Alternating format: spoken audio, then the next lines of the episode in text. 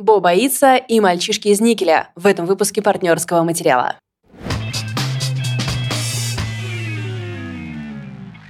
Привет, друзья! Это партнерский материал. Меня зовут Валя Горшкова, я обычно рассказываю про книжки. Меня зовут Лида Кравченко, я обычно рассказываю про кино и сериалы.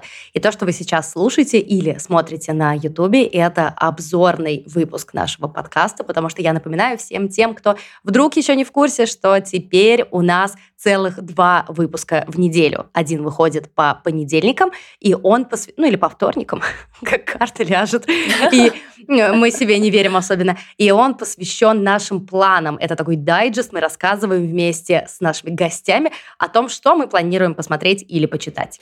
А в этом выпуске мы выбираем по чему-то одному и выдаем всю базу по этой теме. И у нас сегодня просто два, два хита, которые, возможно, вы уже все обработали некоторое время, но мы давно не говорили с вами, так что мы хотим восполнить этот пробел.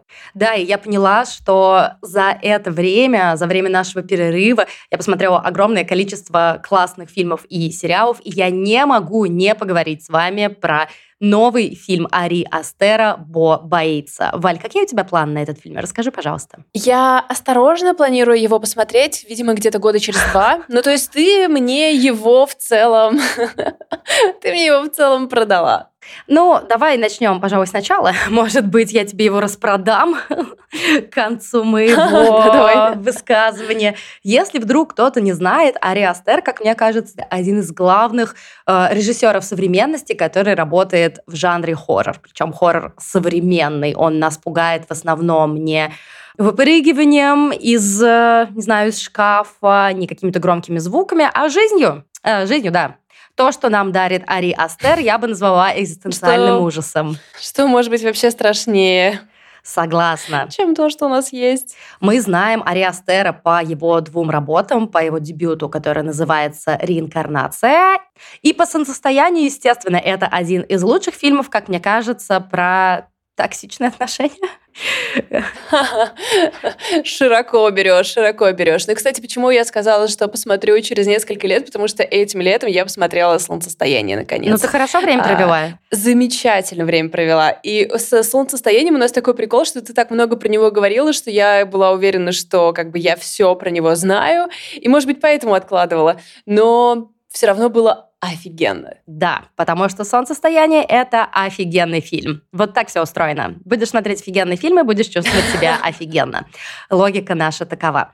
Так вот, Бо боится. Почему я, собственно, захотела о нем рассказать? Ну, во-первых, потому что у вас есть возможность три часа, да, он идет три часа, 2,59 смотреть на Хоакина Феникса.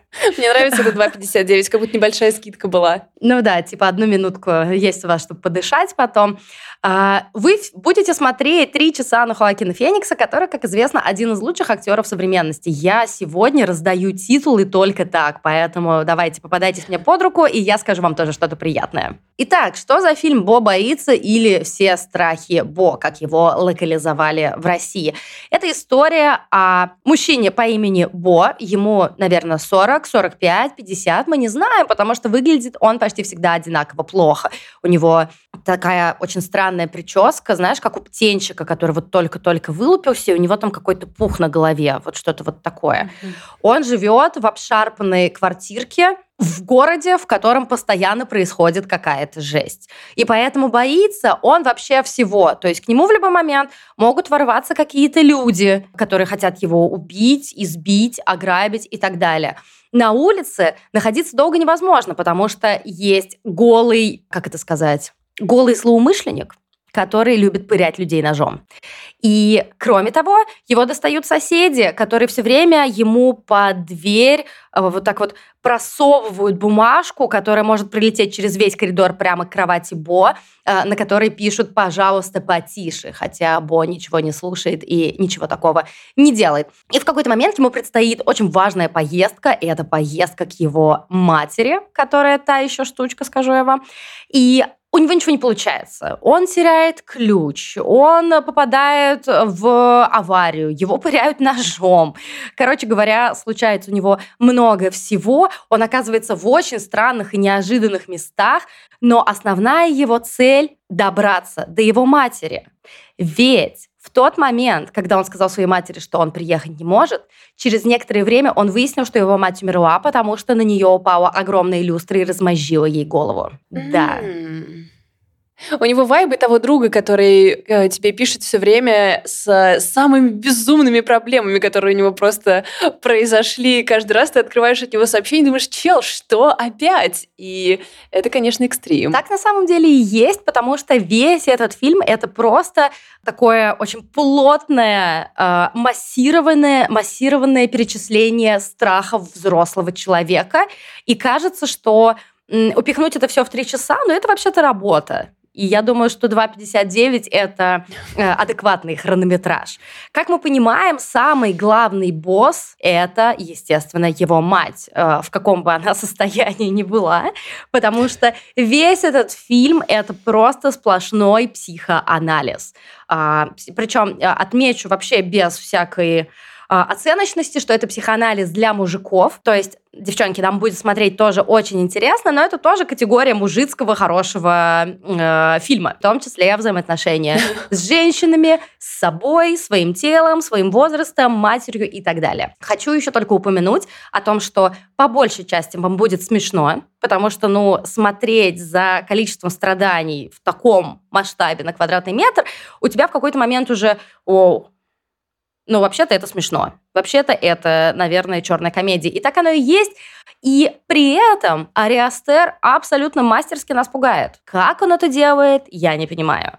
И как я уже писала в своем канале «Хижина в лесу», где я пишу про хорроры вместе с моими подругами, а, пересказывать сюжет Бо боится немножко странно, потому что это, как знаешь, сходить на самые безумные американские горки, просто сумасшедшие, и потом пытаться пересказать свои ощущения. А, возможно, это такой чит-код, mm-hmm. чит-код для меня, да, то, что я такая, ну, этот фильм невозможно пересказать, поэтому я не буду так делать. Но, ребят, просто если вы не смотрели, пожалуйста, доверьтесь мне и посмотрите, это будет как минимум любопытно. И кроме того, он снят в самых разных техниках, вас ждет очень-очень много всего странного, э, я не знаю, э, главный герой окажется внутри пьесы, а, э, также вы увидите гигантский пенис. Это тоже будет. Там вообще будет много связанного со странными деформированными гениталиями. А, не знаю, ребят, не знаю. Э, мне было интересно, я скажу вот так вот. Но это такое кино, которое хочется... Ребят, если вы нас слушаете, а не смотрите на Ютубе, пожалуйста, перейдите на Ютуб, чтобы просто посмотреть на Вале на лицо в данный момент. Огромные пенисы. Это, этот рассказ не называется да, этот рассказ не начинался так, как будто он закончится огромными пенисами. И я ничего против них не имею, но я не ожидала ни одного поворота, который принимал твоя рецензия. Ты знаешь, все будет уместно. Я скажу вот так вот, насколько это вообще возможно. У меня ни одной нет претензий к Ариастеру. Я понимаю, что это такая территория, на которой очень просто облажаться. Я не знаю, кого-то э, глобально обвинить весь женский род в том, что они не знаю, становятся требовательными матерями. Но, естественно, ничего такого у Ариастера нету, потому что это все карнавал, безумный, страшный, гротеск. И в очередной раз Хоакин Феникс показывает нам, ребят, я могу что угодно. Мне вообще пофиг. Я могу сыграть что угодно, где угодно, когда угодно. И я думаю, что это... Я думаю, что это стоит того, чтобы посмотреть хотя бы ради вот этого трехчасового перформанса Хуакина Феникса. Продано опять. Е, я постаралась краду Лидину шутку из закадров и сообщаю, что достаю карту Джокера, потому что я буду рассказывать про книжку «Мальчишки из никеля» а, Колсона Уайтхеда. И эту книжку мы обсуждали в нашем книжном клубе, и это было очень любопытное обсуждение. Просто секундное ответвление, что если вам вообще не хватает книжного клуба, он у нас есть. А, с вас 500 рублей, и вы в нашем суперкнижном чате. У нас иногда одна книга в 5 недель, иногда две книги в 3 недели, сидели, в общем, мы совершенно отбились от рук и обсуждали, в общем, и мальчишек из Никеля. Это было ужасно интересно. А, вышли они в издательстве Симбад. Колсон Уайтхед вы можете знать по роману «Подземная железная дорога», который хит. я обожаю. Да, хит. И сам Колсон Уайтхед вообще уникальная фигура. У него два, две пульцерские премии за подземную железную дорогу и вот, собственно, за мальчишек из Никеля. А, этот человек не промахивается. Прямо сейчас у него вышел новый роман. Это как бы вторая часть одного из его первых романов, который, насколько я понимаю, у нас не переведен, но ужасно интригующий. Там типа Нью-Йорк 70-х, воришки, богачи, вот это все. И его главный герой там скорее ну, скорее преступник, то есть как бы антигерой. И она снова собирает какую-то безумную прессу, и я просто не понимаю, Колсон Уайтхед нашел ключ к сердцам э, читателей. Но, наверное, правильно будет сказать, что к сердцам американских читателей, потому что все его книжки очень завязаны на американский контекст. И я вижу, что с мальчишками из Никеля произошла такая штука, что мы, будучи вне этого американского контекста, не можем оценить всю ее мощь.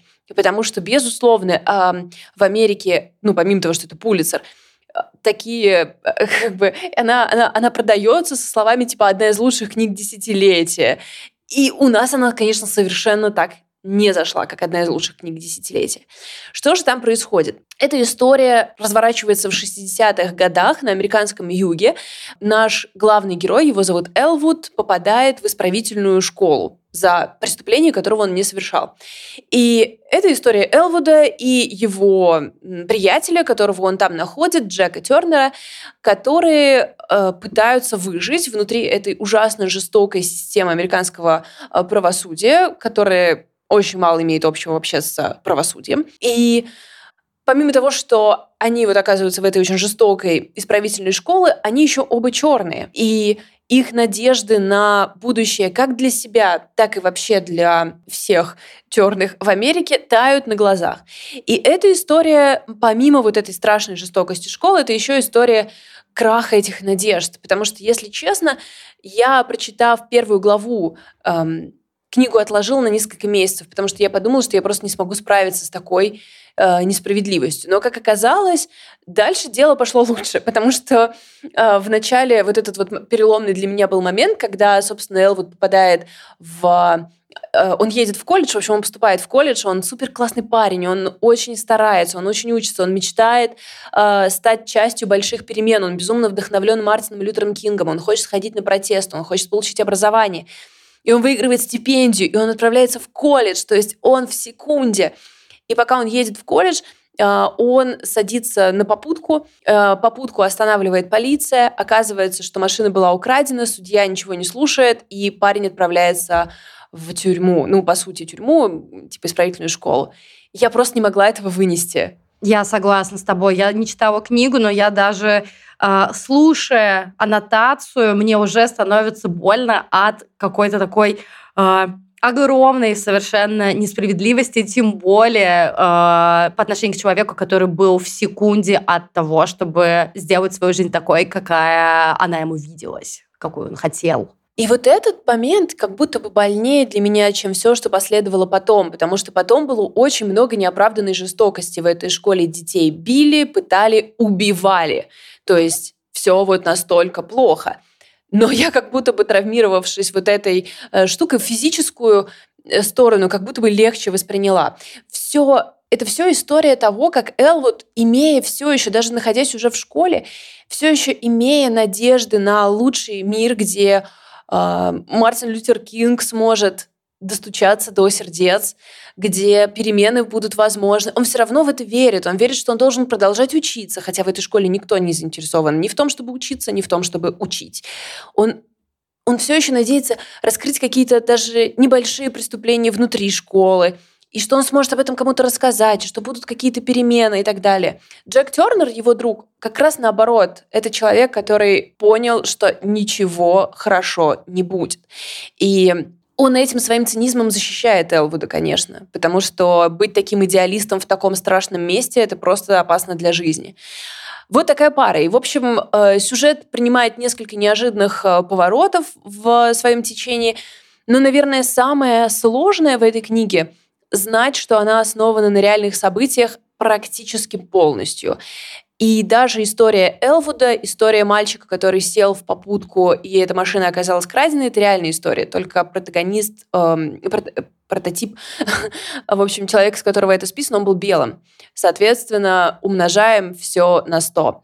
И школа это действительно существовала, она находилась во Флориде, и более того, действовала просто какое-то бешеное количество лет. То есть ее основали э, в 900 году, 1900 году, а закрыли в 2011. Да, и все это время появлялись ученики, которые говорили о том, что там происходит, но их никто не слушал, пока школу не закрыли, и пока там не обнаружили целое секретное кладбище с э, телами детей, которые э, были, ну, которые погибли насильственной смертью, как показало потом исследование, и это были переломы, это были разбитые головы, это были пулевые ранения. Что, блин, творилось в этой школе? Какой кошмар! А, и интересный довольно момент, и мне кажется, с ним связан тот факт, что, в общем, ну, например, нам в клубе книжка показалась как бы недостаточной для того, что о ней говорят, и недостаточный по объему, как будто бы нужно было углубиться во все, как будто бы она по всем темам немножко вот их подхватывает.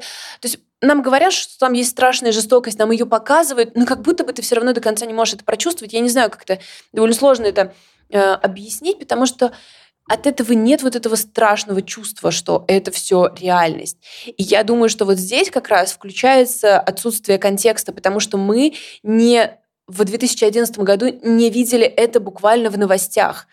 У нас нет вот этого ощущения, что это наша история, которую мы видели в реальном времени в то время как у американцев она есть. Мне кажется, что если будут сложности с какой-то выработкой эмпатии, вполне можно эту историю переложить на российские колонии для несовершеннолетних. Я абсолютно уверена, что там творится все то же самое, только другой вопрос в том, что оно продолжается и продолжается и продолжается. Да, я абсолютно об этом же думала, что мы не можем соединиться с конкретно этой историей, но, к сожалению, история детей, а, оставленных на попечении жестоких взрослых, э, это история универсальная совершенно. И будущее и мышление этих детей, наверное, тоже достаточно универсальное.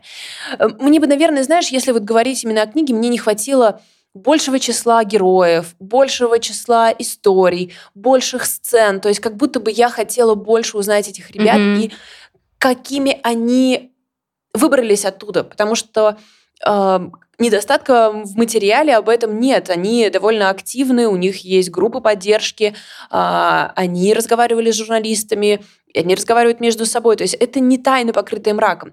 Э, но я читала, что Уайтхед сказал, что он считает, что лаконичность этой книги — это показатель его возросшего мастерства, что типа раньше я бы сделал из этого целый кирпич. Но я бы не отказалась прочитать этот кирпич. Вот какой, наверное, мой главный вывод из этой истории. А в целом, а в целом книга тяжелая, наверное, для чтения, но, возможно, не такая тяжелая, как я, э, как описание вам ее э, преподносит. В ней есть какая-то дикинс, дикинсовская как бы от, роман не воспитания. Ты не знаю, ты, короче, когда читаешь Диккенса, да, да, да, да, да. Ты когда читаешь Диккенса, типа, да, бедные сиротки, но ты как будто бы такой, я читаю роман. Хотя здесь, зная, что это все э, отчасти реальность, все-таки немного связи должны строиться по-другому. Но в любом случае, это сто процентов моя рекомендация «Мальчишки из Никля» Колсона Уайтхеда. Если вы хотите еще нас немножечко послушать, мы, как попугаи, повторяем одно и то же. Дорогие друзья, крохотный донат, и вам будет доступна еще одна небольшая часть, которую мы записываем специально для тех, кто поддерживает нас на Boosty и на Patreon е. И кроме того, для наших патронов, мы уже как-то привыкли так их называть, потому что Patreon существует достаточно давно, существует доступ в самый лучший в мире чат. Мы закрывали туда доступ на достаточно долгое время, на год или на полтора, и теперь мы поняли, что мы готовы к вам, ребят. Приходите к нам. У нас абсолютно добрейшая, милейшая атмосфера. И я могу с уверенностью сказать, что именно этот чат помог мне вывести 2022 год. Я абсолютно, абсолютно разделяю. Это у чата есть множество подразделений, и на каждый, на каждый наш нервный срыв найдется, найдется человек, найдутся слова, и в конце концов просто найдутся единомышленники, с которыми ты можешь э, соединиться, сказать, я не сошел с ума, да, ты думаешь так же, и тебе скажут да, и мне кажется, это одна из самых ценных вещей. Так что Э, я буду рада, если среди вас есть люди, которым тоже это нужно, которым мы нужны, и вы нам нужны. Так что встретимся в чате. Спасибо вам за то, что вы нас слушали или смотрели. Напоминаю, что все ссылки на наши проекты, на наши соцсети есть в описании к этому эпизоду. Будем очень рады, если вы оставите нам комментарий на платформе, где вы нас слушаете, или, может, даже поставите пятерочку э, если мы этого заслужили, конечно. Всем спасибо. Всем пока. Пока.